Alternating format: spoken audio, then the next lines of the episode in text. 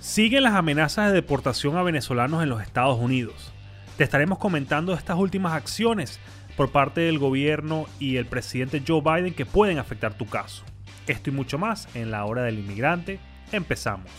¿Cómo están amigos? ¿Cómo están amigos? ¿Cómo están amigos? Estaremos analizando cómo este tipo de protección puede ayudarlo a usted en este país. Aprueba el TPS para la comunidad venezolana en los Estados Unidos. ¿Sabías que el contenido que compartas en las redes sociales puede afectar tu proceso migratorio? tiene que ver con la extensión automática del permiso de trabajo. Esto y mucho más en la hora del inmigrante. Empezamos.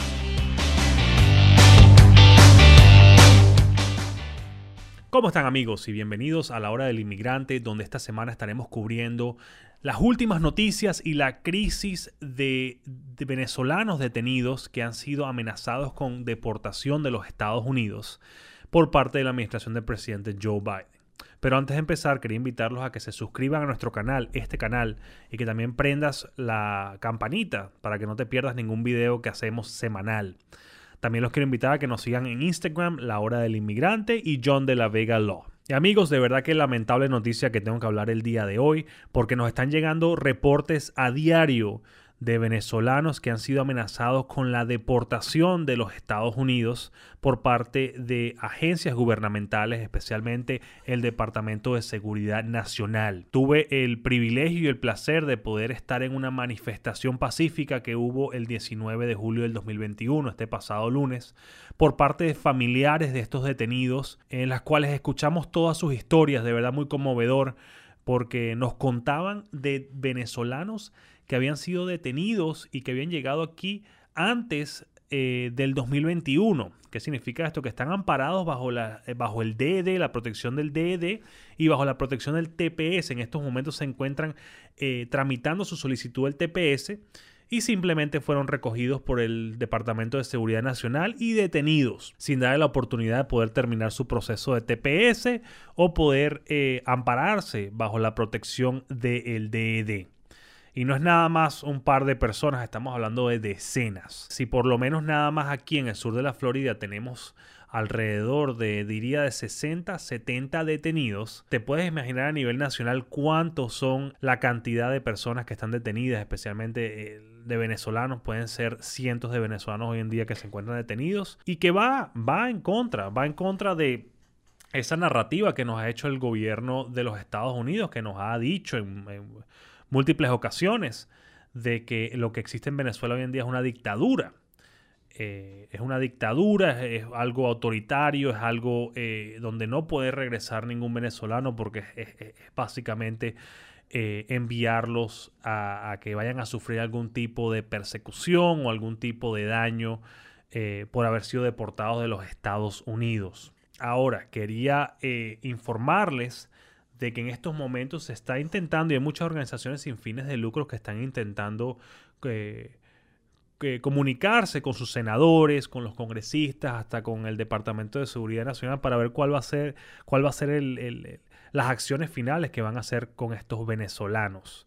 Eh, han sido amenazados en múltiples ocasiones eh, de ser deportados. Eh, eso han sido ya testimonios que han dado los detenidos que se encuentran en tanto en el Broward Transition Center, que queda en, Pompano Beach, como también en Chrome en Miami. Han sido amenazados de deportación en bastante, bastantes oportunidades.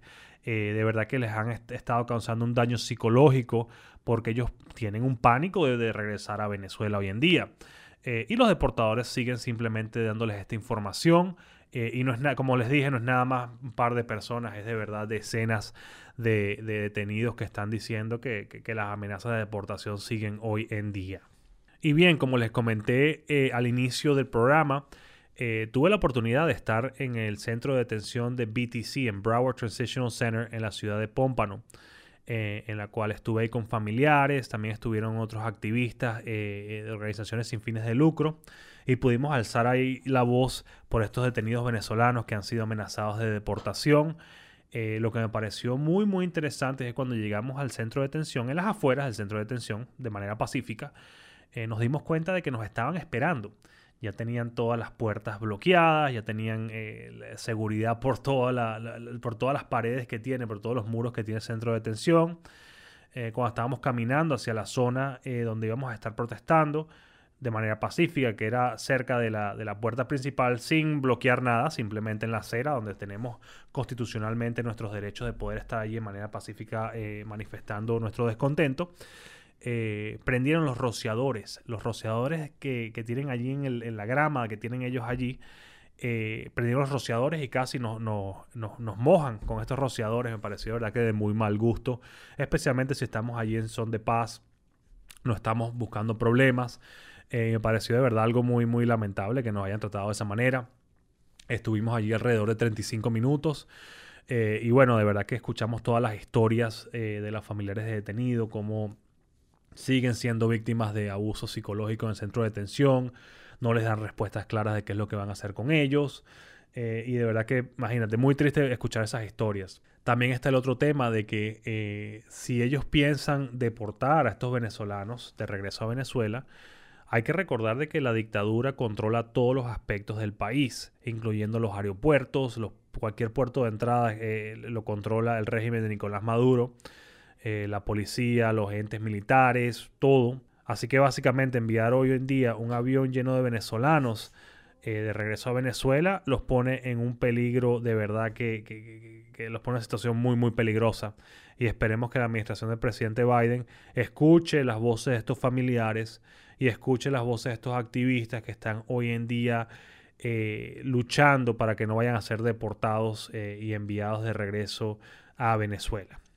Entonces la pregunta es, ¿cómo podemos nosotros eh, como comunidad ayudar a estos venezolanos que han sido amenazados de deportación?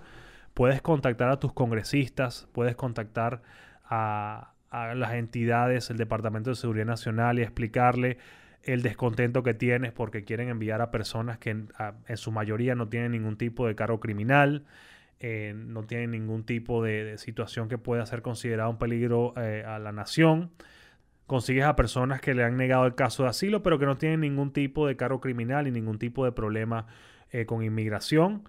Eh, así que ya saben, amigos, pueden contactar a sus congresistas.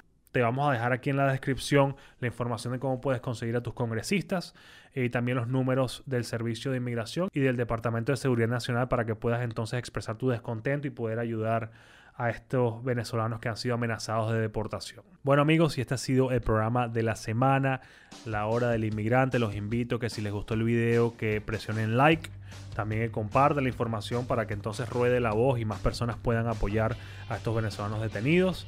Y también comenta qué opinas acerca de las acciones que ha tomado la administración del presidente Biden acerca de todos los detenidos que han sido amenazados de deportación. Les ha hablado John de la Vega, abogado de inmigración en los Estados Unidos. Nos vemos la próxima semana.